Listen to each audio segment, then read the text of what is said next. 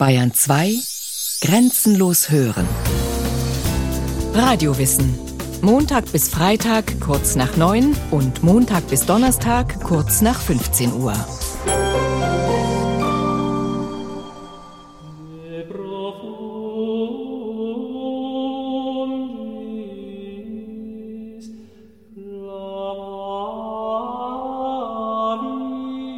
Die Besucher im Hildesheimer Museum bleiben ehrfürchtig stehen.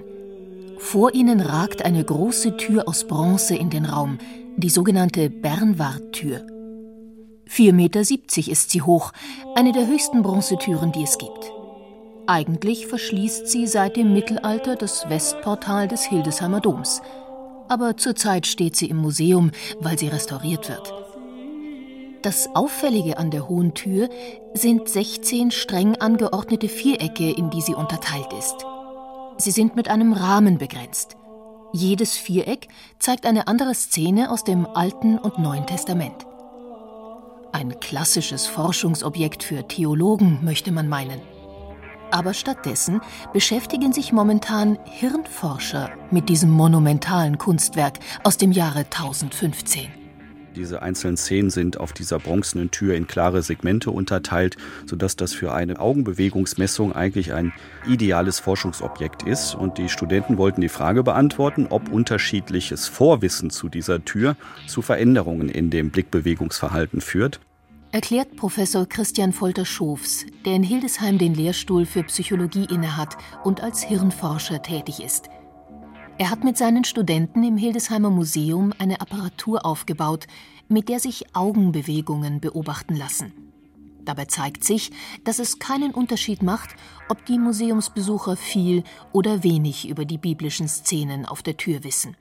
Alle betrachten die Bilder in gleicher Weise. Sie interessieren sich vor allem für die beiden grausamsten Szenen, die Ermordung des Abel und die Kreuzigung Christi. Für Hirnforscher ist dieses Ergebnis nachvollziehbar, weil diese Bilder starke Emotionen hervorrufen. Die verankern sich im Gehirn besonders gut. Aber es trat noch etwas zutage, womit die Forscher nicht gerechnet haben. Die Besucher schauen nicht nur die biblischen Szenen genau an, sondern auch die jeweiligen Umrahmungen, und zwar erstaunlicherweise genauso lang wie die Bildinhalte. Man führt den Blick tatsächlich den Rahmen entlang bis zu einem neuen Bildsegment, springt dann in die Bildsegmente, schaut sich dort an, was es in diesen Bildern zu entdecken gibt und springt dann wieder in die Rahmung, die dann uns zu einer nächsten Szene der Bibel führt.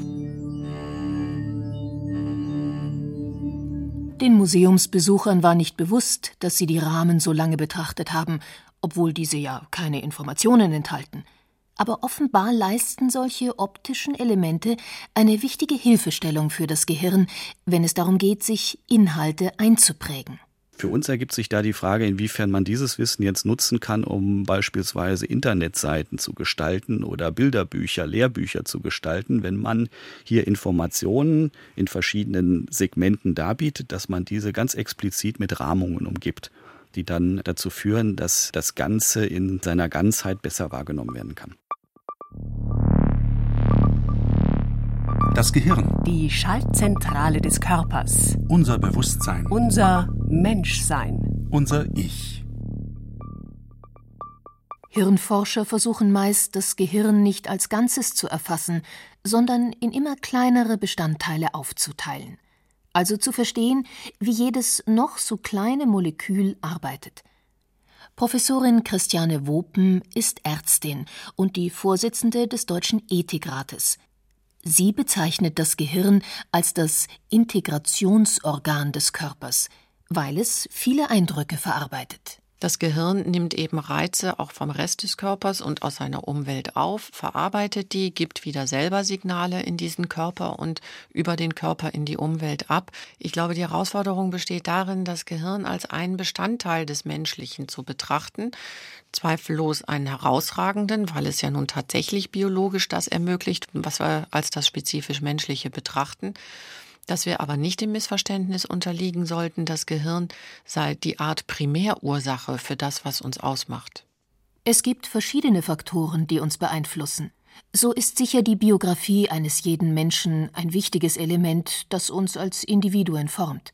Und auch unsere Mitmenschen nehmen Einfluss auf uns als soziale Wesen.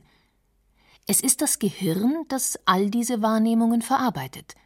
Ganz wie ein moderner Neurowissenschaftler beschreibt auch schon der berühmteste Arzt des Altertums, Hippokrates, im 5. Jahrhundert vor Christus das Gehirn als eine Art Schaltzentrale des Körpers. Die Menschen sollen wissen, dass Freude, Vergnügen, Gelächter und Spaß nirgends herkommen als aus dem Gehirn, wie auch Sorge, Trauer, Verzweiflung und Klage. Und durch dieses auch erwerben wir Weisheit und Wissen, sehen und hören, unterscheiden hässlich und schön, gut und schlecht, bitter und süß. Und gleichfalls durch dieses Organ werden wir irre und verfallen dem Wahn, dass Furcht und Schrecken uns überwältigen. Hippokrates Vorstellung vom Gehirn war noch sehr mechanistisch, aber im Grunde rätseln wir bis heute, wie aus Materie Geist wird. Warum der Mensch also fühlen, sich erinnern, sich ärgern oder freuen kann. Wir wissen nicht im Detail, wie unsere Psyche funktioniert oder warum Menschen große Kunst und hohe Wissenschaft hervorbringen. Immerhin haben moderne Hirnforscher mittlerweile eine Vorstellung davon, wo unsere höheren Fähigkeiten im Gehirn lokalisiert sind, wo wir denken und wo wir fühlen.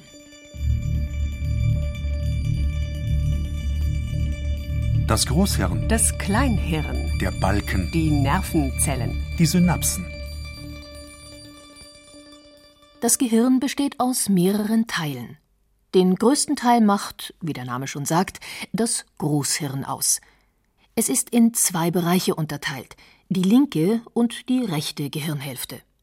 Die linke Seite regelt die Abläufe in der rechten Körperhälfte, die rechte Seite steuert die linke Körperhälfte.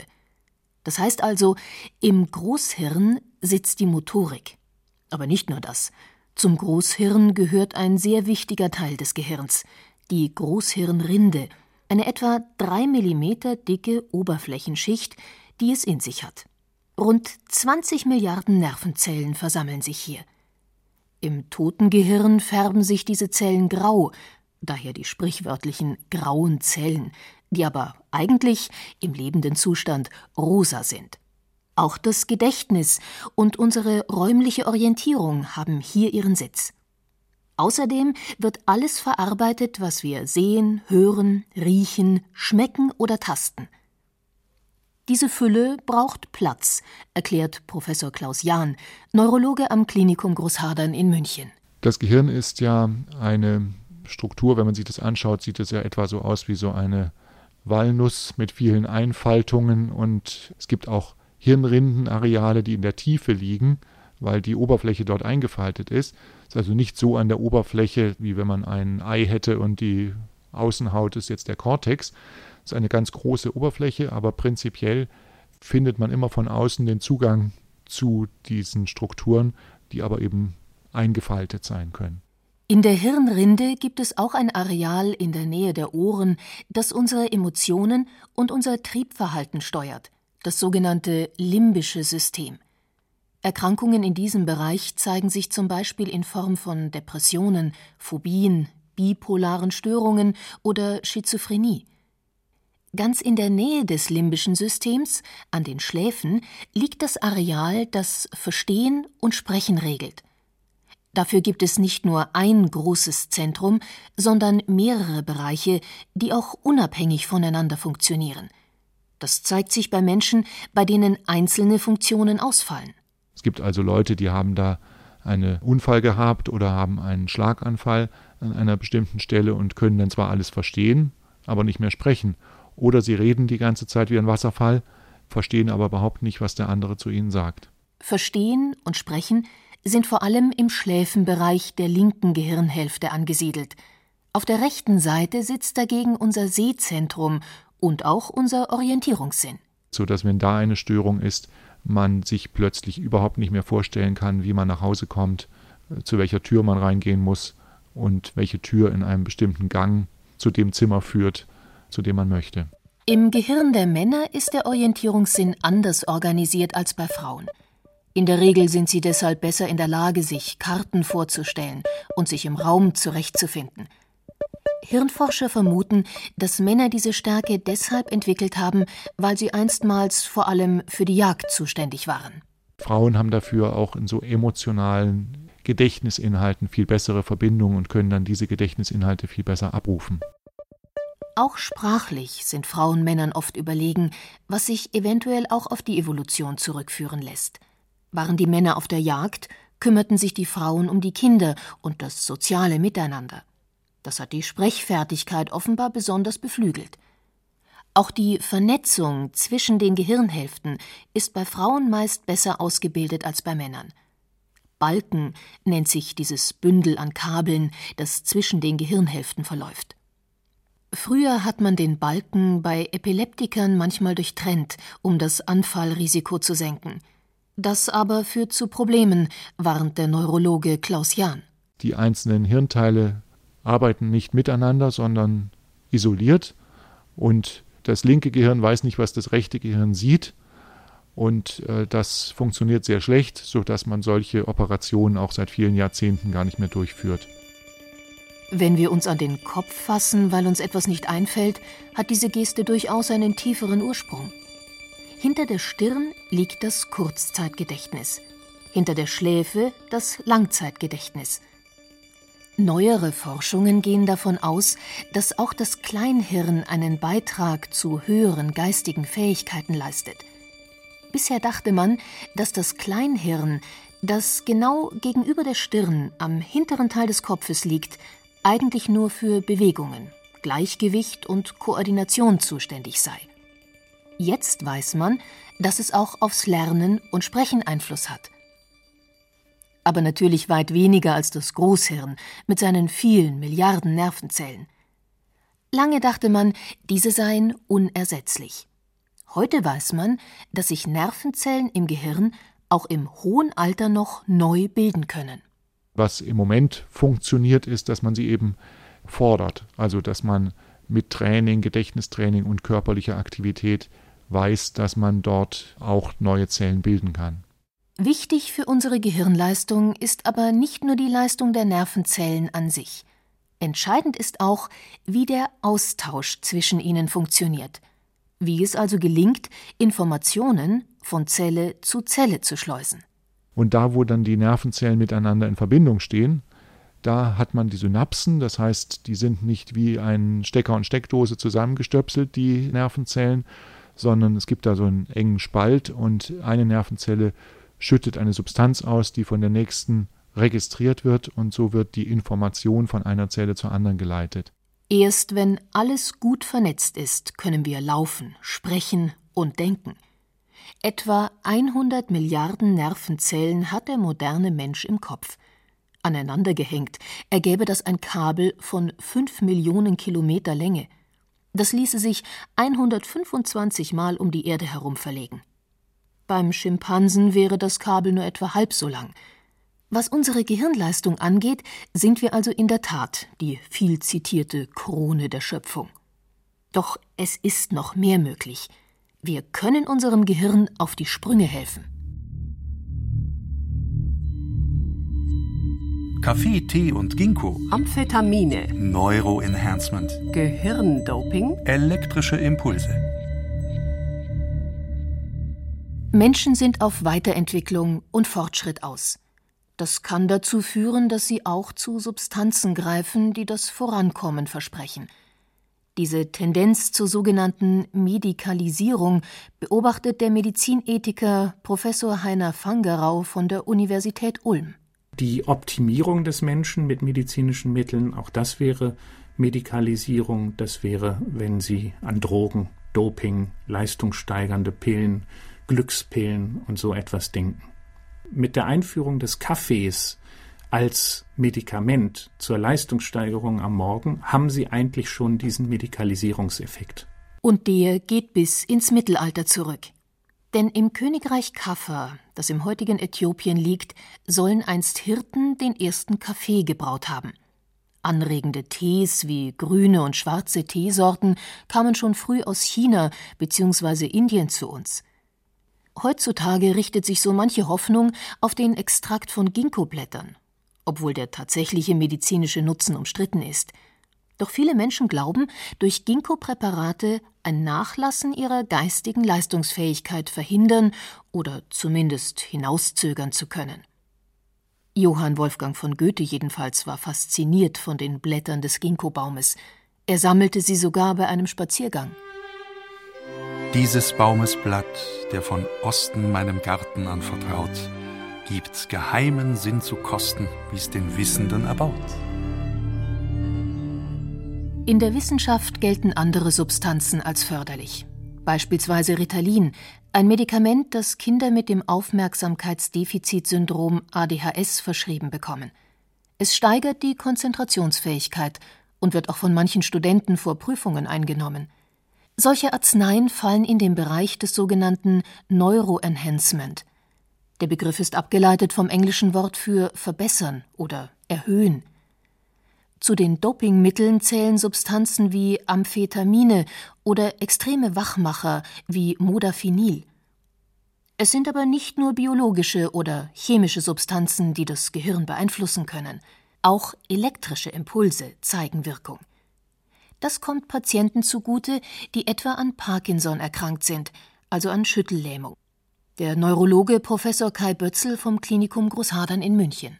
Dieser Strom bremst dann die dort herrschende Überaktivität und damit löst sich, um es mal ganz einfach zu sagen, eine Bremse und der Parkinson-Patient wird wieder schneller. Elektrische Impulse helfen auch bei anderen neurologischen Erkrankungen wie Epilepsie, Tics oder bei dem Tourette-Syndrom, also ruckartigen, unkontrollierbaren Bewegungen. Wenn Medikamente nicht mehr wirken, bekommen manche dieser Patienten einen Hirnschrittmacher eingesetzt. Eine lange und schwierige Operation, die bei vollem Bewusstsein erfolgt, damit die Ärzte sofort erkennen können, ob sie etwas bringt. Der Neurochirurg Dr. Jan Merkens vom Klinikum Großhadern bohrt ein kleines Loch in die Schädeldecke einer Parkinson-Patientin. Dann drückt er eine durchsichtige Hülse in das Loch, eine Art Einführstutzen. Durch ihn steckt er eine Elektrode. Jetzt starten wir langsam, fahren wir die näher zum Zielpunkt. Wir beginnen jetzt 10 mm überhalb dem Zielpunkt, fahren langsam in kleinen Schritten die Elektroden nach unten. Ja? Aber das, das werden Sie nicht merken, nur dass Sie Bescheid wissen, was wir jetzt machen. Eine Elektrode kommt in die linke, die andere in die rechte Gehirnhälfte. Sie führen zum sogenannten Nucleus subthalamicus, das ist der Teil des Zwischenhirns, der die Grobmotorik steuert. Das Einsetzen der Elektroden ist Millimeterarbeit. Nur an der richtigen Stelle sorgen sie dafür, dass sich der Patient wieder besser bewegen kann. Der Strom für die Elektroden stammt aus einem kleinen Kästchen, das mit Batterie oder Akku betrieben wird. Es wird einige Tage später bei einer weiteren Operation eingesetzt, erklärt Kai Bötzel. Das hat ungefähr die Größe einer etwas größeren Streichholzschachtel und wird unter dem Schlüsselbein unter die Haut gesetzt. Man kann es auch im Bauchraum unter die Haut setzen, man kann es dann von außen tasten, aber sonst ragt nichts von dem Hirnschrittmacher nach außen heraus. Elektroden im Kopf, ein Stromkästchen im Körper, diese Prozedur lassen sicherlich nur Menschen über sich ergehen, die wirklich krank sind also nicht solche, die nur ihre Gedächtnisleistung ankurbeln wollen. Trotzdem zeigte sich bei einer Studie an Epilepsiepatienten, dass die Stimulation mit Elektroden im Gehirn nicht nur die Symptome der Krankheit verbessert, sondern gleichzeitig auch das Gedächtnis. Auch starke Magnetfelder haben diese Wirkung. Probanden können sich dann besser bewegen, besser lernen und komplexe Zusammenhänge schneller erfassen. Die Methode nennt sich transkranielle Magnetstimulation, erklärt die Ethikerin Christiane Wopen. Da wird nur von außen über die Schädeldecke hinweg werden Stromimpulse auf das Gehirn gegeben und da hat man auch schon verschiedene Leistungssteigerungen beobachten können. Das wäre natürlich eine niedrigschwellige Anwendung einer Methode, die nicht diese Barrieren mitbringt wie bei einer Operation mit einer tiefen Hirnstimulation. In einer Studie stellte sich heraus, dass Probanden, zumindest einige Stunden lang, unter dem Einfluss der Magnetfelder erstaunliche Fähigkeiten entwickelt haben. Und zwar solche, die sonst nur Menschen mit sogenannten Inselbegabungen hervorbringen, also Menschen, die in einem kleinen Teilbereich außergewöhnliche Leistungen zeigen. Christiane Wopen wünscht sich, dass über solche Möglichkeiten öffentlich stärker diskutiert wird. Ich glaube, dass die Auseinandersetzung mit den Fragen von Identität, der Bedeutung des Gehirns für den Menschen wichtig ist und dass die öffentliche Diskussion auch über den Einsatz von neurowissenschaftlichen Techniken wichtig ist. Das bezieht sich aber auch beispielsweise auf bildgebende Verfahren im Rahmen von Gerichtsverhandlungen, im Rahmen der Vorhersage bestimmter Eignungsprofile für Berufe etc. Zurück ins Hildesheimer Museum, wo Probanden mit vielen kleinen Elektroden auf dem Kopf das in Bronze gegossene Kirchenportal betrachten. Beim ersten Versuchsdurchlauf hatte sich gezeigt, dass vor allem grausame Szenen auf der Bernwardtür den Blick besonders lange auf sich ziehen. Das müsste sich eigentlich auch im Gehirn zeigen, so die Annahme des Psychologen Christian Folter-Schofs. Diese Elektroden sind so fein, dass sie die Gehirnaktivität in den Bereichen des Gehirns sehr sensibel messen können, die für unsere höheren geistigen Funktionen wie Aufmerksamkeitssteuerung und Gedächtnis verantwortlich sind. Und tatsächlich konnte man dort zeigen, dass exakt diese beiden Szenen, die auch am längsten betrachtet wurden, dann die meiste Aufmerksamkeit erhielten. Auf dem Monitor zeigt sich die Aktivität im vorderen Teil des Großhirns. Die Signale leuchten also in der Gehirnregion, in der sich vor allem Denkvorgänge abspielen. Allerdings ist die Forschung noch nicht so weit, dass sie mit Gehirnscans sagen könnte, was jemand denkt. Beispielsweise in der Form, dass sich auf dem Bildschirm ein Gedanke an die Mutter in Grün und der an die Schwiegermutter möglicherweise in Rot abbilden ließe. Eine derart exakte Wiedergabe unserer Gedanken und Gefühle wird vielleicht auch niemals möglich sein. Denn unsere Emotionen sind nicht fein säuberlich in einzelnen Schubladen abgelegt. Sie sind miteinander verwoben, übereinander gelegt und schon deshalb nicht so einfach darzustellen.